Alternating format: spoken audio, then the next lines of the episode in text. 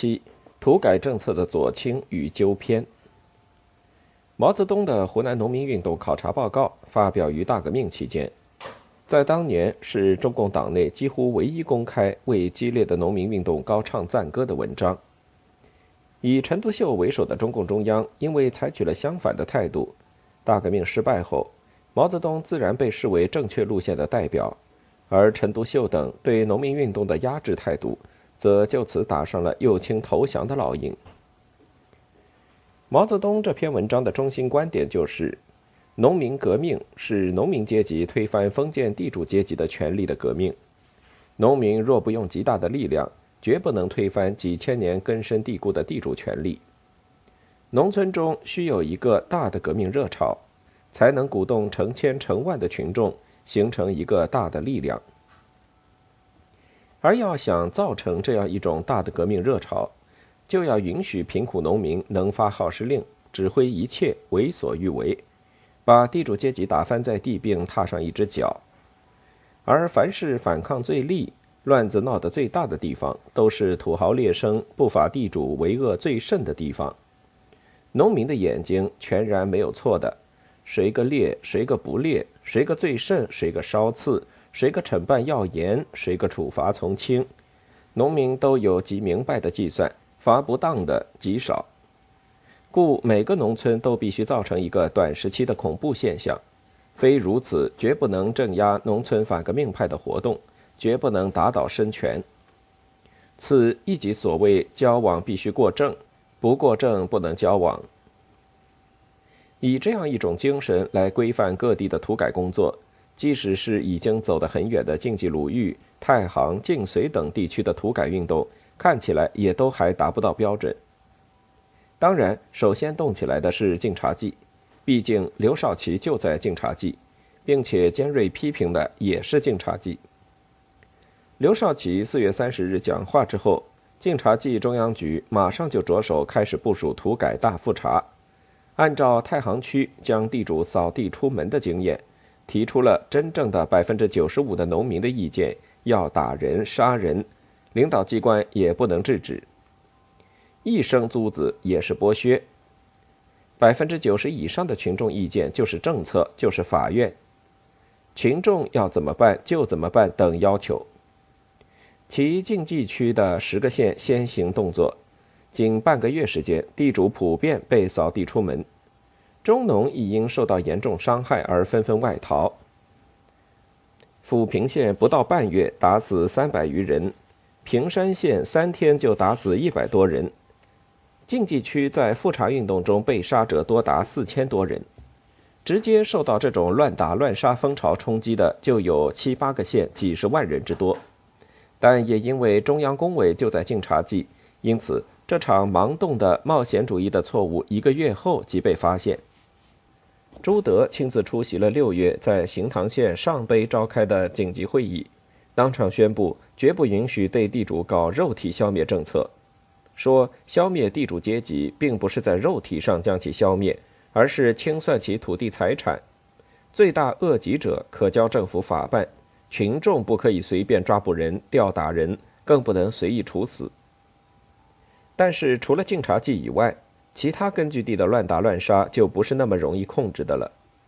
东北松江省委负责人张秀山七月初还在公开主张，农民对地主的打击越激烈就越人道，强调农民的斗争不要受任何条文限制和约束，放手本身就是政策。与晋察冀乱打乱杀同时发生的，还有各根据地乱化阶级成分，如五月七日，晋绥分局就在郝家坡。召开了地委书记和各地土改工作团负责人参加的土改经验交流会，决定重新确定划分阶级成分的标准。后木兰干村联系历史、查三代、看政治态度和看摊摊大小的划分阶级的经验，在会上被推广开来。会后全区重划阶级的结果，各县地主富农最少也被划到百分之十六以上。多则超过了百分之二十七。据《晋绥日报》报道，五寨县东秀庄在改定阶级成分中，甚至将地主从过去的一户改定成十九户，将富农从过去的两户改定成十户。据谢绝灾记，木安康宁村两百多户只有五家破产地富，这时却定了九十多家地主富农。李家口村一百一十八户，只有地主八户，富农两户，却定出了地主富农五十三户。最让谢觉哉感慨不已的是，全台三井镇以康姓中农被错定为富农，父子六人被打死两人，被逼自杀三人。家产被没收一空，剩下的唯一一个儿子在八路军某区任政委，得讯后赶回，亦愤而自杀。重化阶级的结果是大批中农，甚至是得益于过去减租减息斗争而由贫雇农升上来的新中农，被化成了地主和富农，结果也就造成更大规模的抄家、批斗、罚没财产、扫地出门和挖地财斗争。同时，原本就不发达的根据地工商业也不可避免地遭受到了一场浩劫。河南汤阴城乡农民数千人在土改工作团的组织下，浩浩荡荡开进城里召开批斗大会，将数十个工商地主公开批斗，当场枪毙七人，没收全部财产，并抄没其他地主的地契、衣物和其他财物无数。东北双城也是放手让农民夺取福财。于是，四乡农民结队成群，手执扎枪，进城起运服务。每天总有几百辆大车从四门涌进涌出。全县卷入这个斗争的村屯达百分之七十以上，取出服务底财总值共约二十万万零五百万元。山东聊城农民受到区批斗大会的鼓动，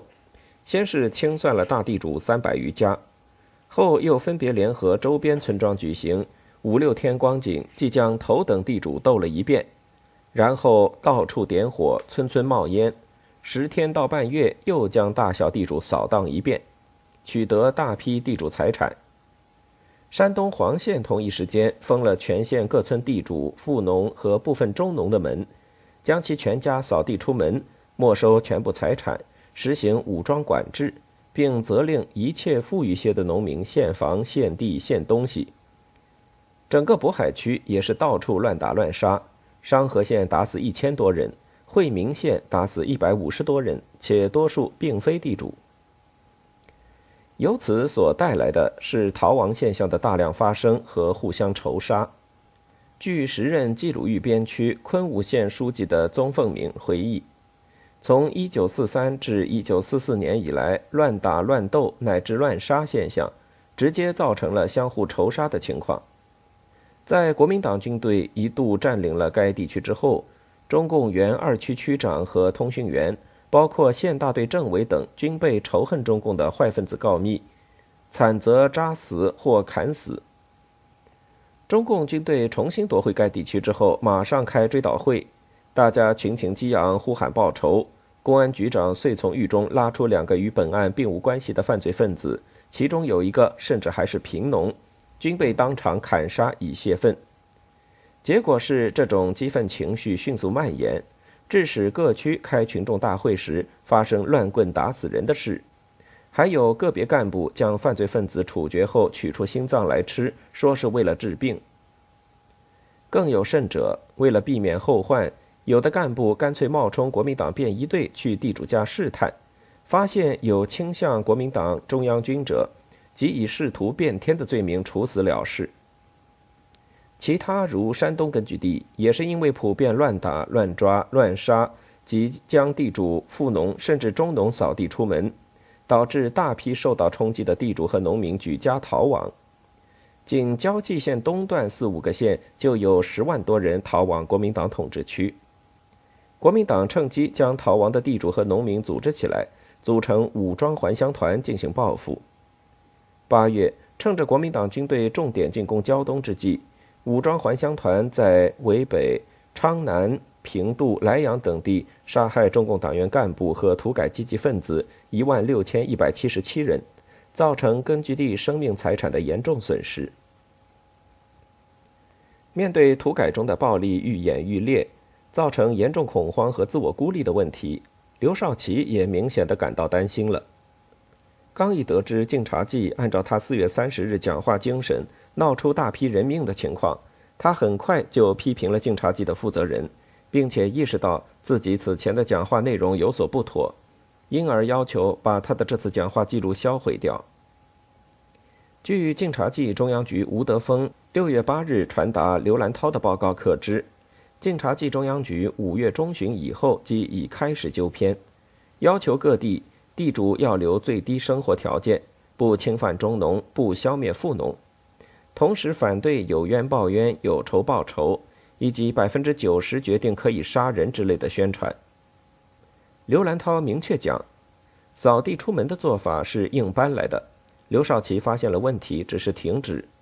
中央局叫停而不停的现象十分普遍，尤其是晋冀区党委。竟复电中央局不同意停止乱打乱杀和扫地出门的做法。刘兰涛检讨称，根本问题在于干部长期的强迫命令作风，